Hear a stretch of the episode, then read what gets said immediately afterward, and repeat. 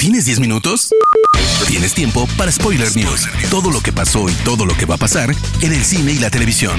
Tu dosis semanal de noticias, rumores e información imperdible sobre la industria del entretenimiento. Spoiler News. Damas y caballeros, bienvenidos a las Spoiler News de Spoiler Time, las noticias más importantes de cine y series en Internet. Mi nombre es Andrés y comenzamos. Spoiler News. En 2019, Sony dejó clara su intención de continuar ampliando su universo de Spider-Man, anunciando después de Venom, Morbius y Craven que el siguiente personaje con una cinta en solitario sería Madame Web. Y hoy ya conocemos el nombre de la actriz más cercana a meterse en la piel del personaje.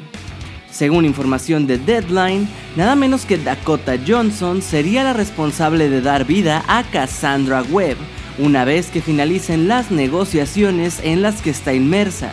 Y si bien no hay confirmación oficial, la misma actriz ha subido una imagen de telarañas a sus historias de Instagram sin contexto alguno, por lo que varios fans aseguran que el papel ya sería suyo.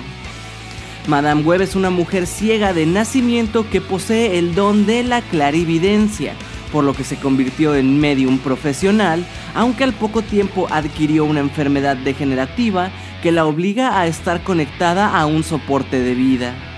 Aparece a menudo en los cómics para dar consejos y orientación a Spider-Man, siendo una gran aliada con una gran conexión con el multiverso.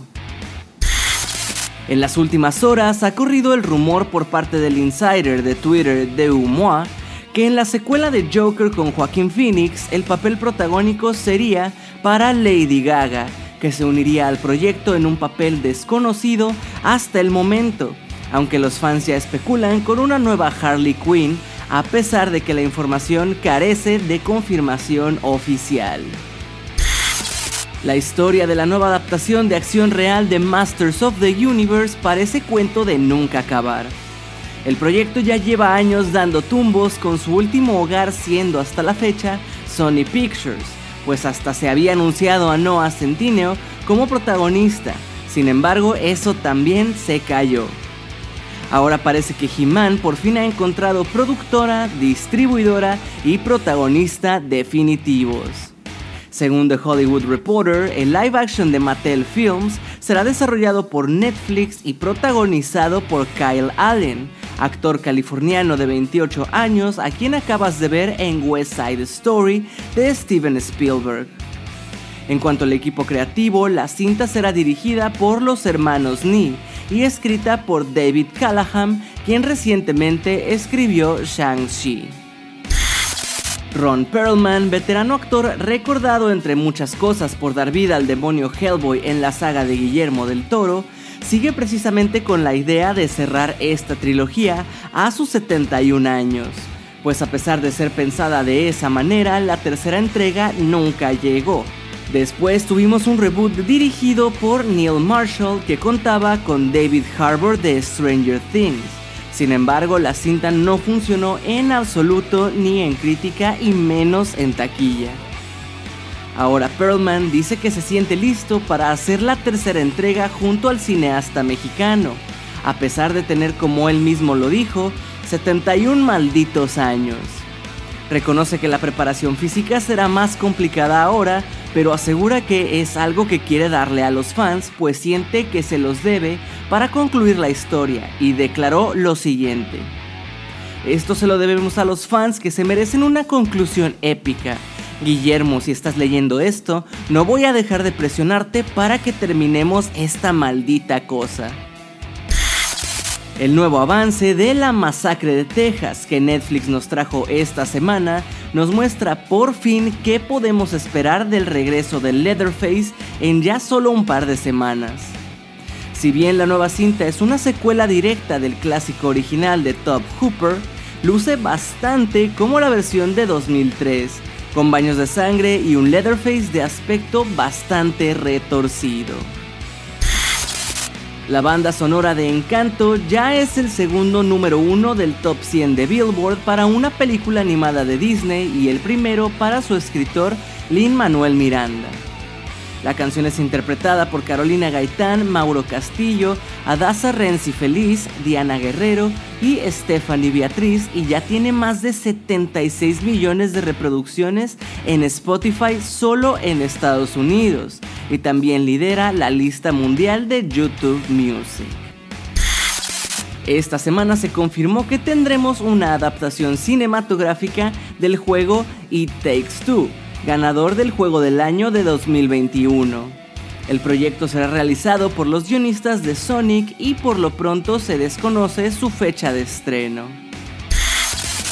El pasado fin de semana, Sony lanzó una campaña para que Spider-Man No Way Home sea contemplada para todas las categorías de los premios Oscar 2022, incluyendo Mejor Película, Mejor Director y Mejor Actor.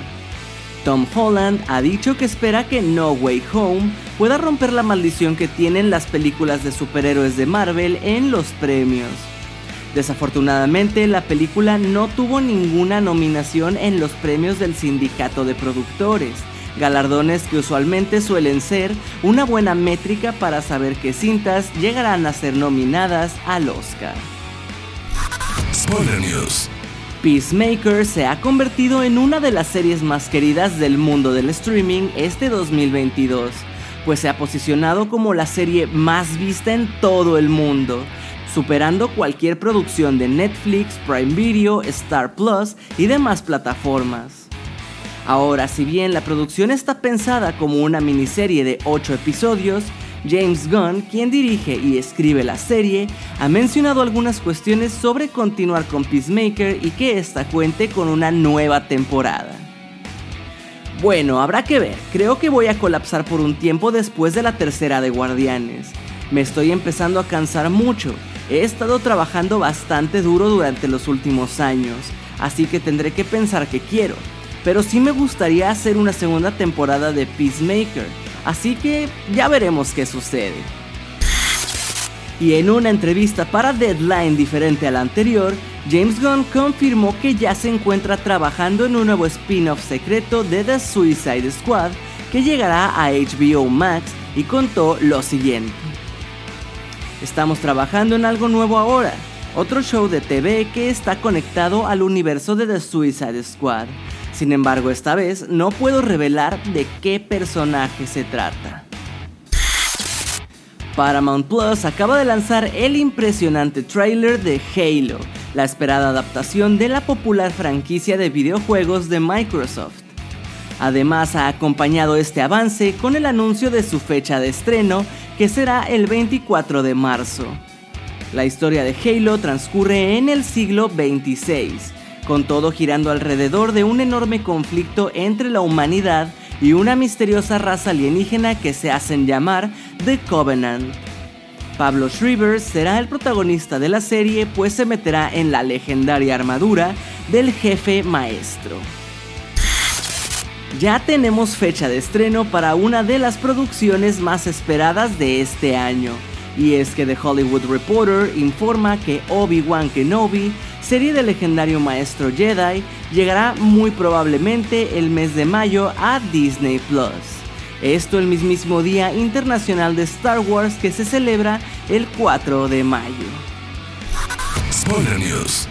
Amigos, hasta aquí las noticias de hoy. Recuerden de seguir Spoiler Time en todas nuestras redes para que siempre estén al tanto de las últimas noticias. Y a mí personalmente me pueden encontrar como Andrés Addiction. No me queda más que agradecerles y nos escuchamos en la próxima edición de las Spoiler News. Chao.